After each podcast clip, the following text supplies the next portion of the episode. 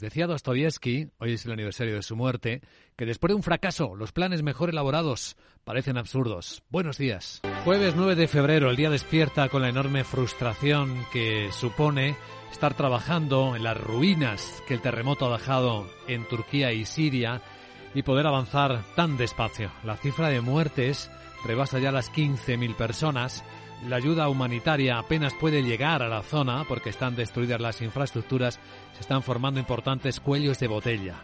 La situación es crítica cada hora que pasa.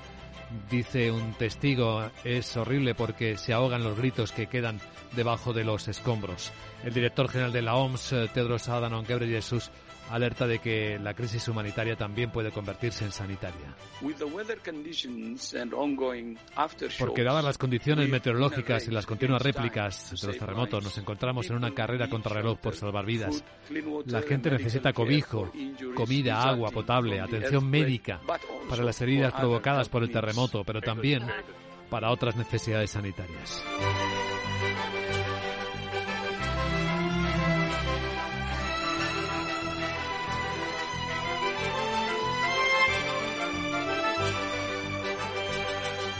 El dolor por los daños humanos y materiales del terremoto no se atenúa, crece incluso cada hora que pasa.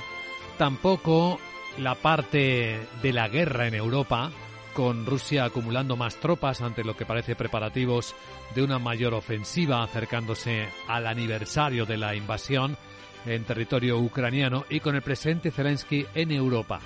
Ya no es un secreto que está en Europa, estuvo en el Reino Unido, en Londres, luego anoche en París y hoy participará en la cumbre de líderes de la Unión Europea.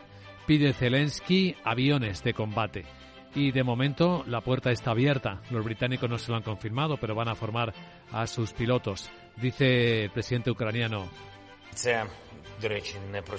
que tiene muy poco tiempo. No estoy hablando de hoy, estoy hablando de semanas y meses por delante. Estoy hablando ahora de las armas necesarias para la paz, para detener la guerra iniciada por Rusia.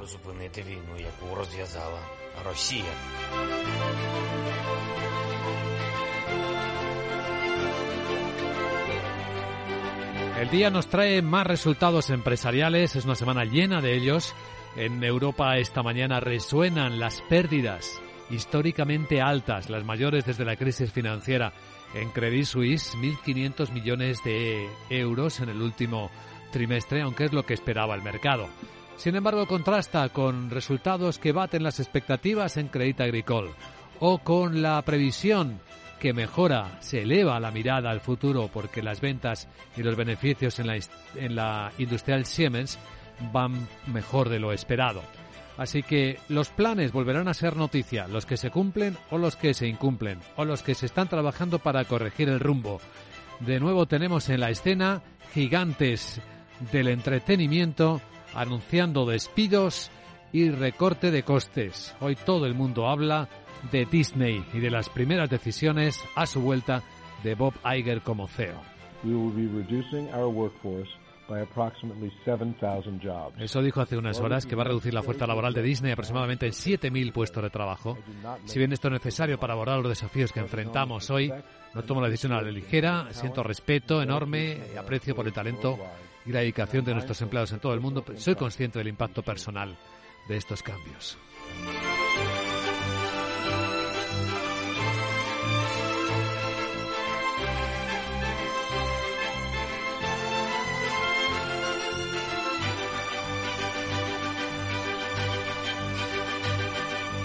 En España, hoy en la gran tertulia de la economía va a estar con nosotros de nuevo, como es eh, prácticamente habitual cada jueves, Ramón Tamames, convertido en uno de los protagonistas de la actualidad económica y política del país por la propuesta de que sea el candidato en una moción de censura al presidente del gobierno Pedro Sánchez. Nos contará de primera mano cómo va esta cuestión, cómo ven las cosas, la economía, el país, dentro de, bueno, las 8 y 10, 7 y 10 en Canarias. Está en directo con nosotros. Y en la gran tertulia de la economía le acompañarán además Jesús Varela, presidente del Enguluca, y Antonio Sanabria, investigador y profesor de Economía Internacional.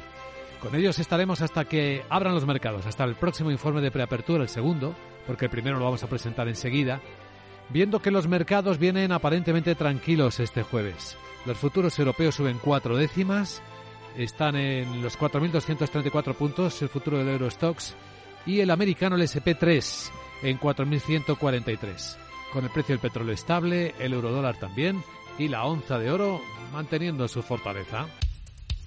Capital, la Bolsa y la Vida, con Luis Vicente Muñoz. Informe de preapertura en Capital Radio. Las pantallas de CMC Markets muestran una preapertura suavemente alcista en las bolsas de Europa. Los índices cuyos CFDs cotizan lo hacen todos con subidas, aunque aviso que la volatilidad también está subiendo, está empezando a subir. Tras tocar un suelo ya lo tenemos por encima de los 21 puntos. Sigue siendo un nivel de confianza alto. No obstante, está bastante contenida la volatilidad cuyo nivel tan bajo nos llama poderosamente la atención en el comienzo de este año. Exactamente ahora el futuro del Eurostock sube 5 décimas, 20 puntos en 4.236 y el futuro del SP500 en el lado americano 3 décimas, 13 puntos en 4.143. Sandra Torrecillas, buenos días. Buenos días. Eh, cautela, la que observamos a esta hora en las bolsas eh, que siguen analizando con lupa los mensajes que están lanzando los miembros de los bancos centrales. Hoy vamos a escuchar al vicepresidente del Banco Central Europeo a Luis de Guindos y también al presidente del Bundesbank. Y en Estados Unidos, en las últimas horas, varios miembros de la Fed han vuelto a reiterar que prevén más subidas de tipos de interés para controlar la inflación. La parte positiva es que ninguno de ellos ha insinuado que la política monetaria será más agresiva. Después de conocerse, recordamos el pasado viernes, ese informe del mercado laboral estadounidense y sobre todo los sólidos eh, que fueron los datos. Hoy se van a publicar peticiones semanales de subsidio por desempleo y el martes de de la semana que viene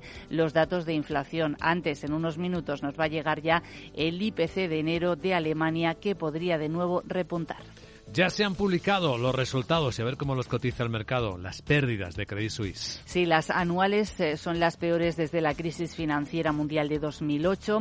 Eh, se ha visto azotado el Banco Suizo por varios escándalos que han llevado a una retirada de sus clientes eh, sin precedentes. En el cuarto trimestre los números rojos han superado los 1.500 millones de dólares, aunque ese dato está en línea con lo que estaba esperando el consenso del mercado. En noviembre ya advertía Credit Suisse de que iban a venir malas cifras. Eh, en todo el año los números rojos han sido de 7.900 millones de dólares. Es el segundo año consecutivo que cierra con pérdidas. Y datos interesantes más, las salidas netas de activos del grupo durante los últimos tres meses del año han superado los 119.000 millones de dólares. Y en su división insignia de gestión de patrimonios, las salidas han sido de 100.000 millones de dólares, muy por encima de lo que estaba esperando los analistas la hemorragia de fondos del año pasado lo llevó a incumplir algunos requisitos de liquidez. Mejor de lo esperado han ido los resultados de Credit Agricole. En el cuarto trimestre las cifras baten previsiones. Eh, además ha dotado menos provisiones para préstamos incobrables y además eh, ha tenido un buen comportamiento de su banca de inversión. Confirma objetivos hasta 2025, incluido un beneficio neto anual de más de 6.000 millones. Eh, tenemos también entre los protagonistas eh, de este jueves a Siemens y ¿Cómo ha elevado previsiones? Pues sí, el fabricante de trenes y de software industrial eleva objetivos de ventas y de ganancias y es que ha tenido un buen comienzo del año, dice, sobre todo su negocio industrial que ha conseguido más de 2.700 millones de euros de beneficio y ha superado claramente previsiones. Su consejero delegado dice que han hecho el mejor comienzo de año de la historia con una cartera de pedidos que se sitúa en una cifra récord, 102.000 millones de euros.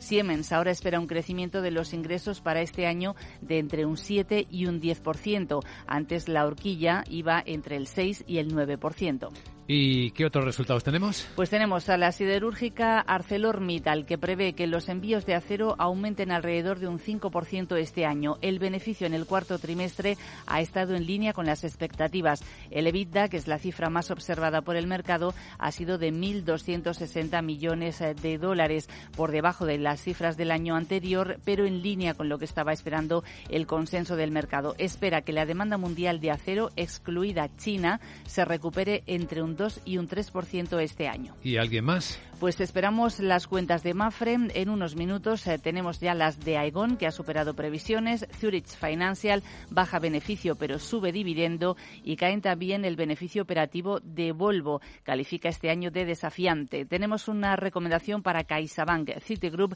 le sube el precio objetivo desde 4 hasta 4,5 euros por acción. Pues esto por el lado europeo. A continuación, eh, la perspectiva, pero desde Estados Unidos.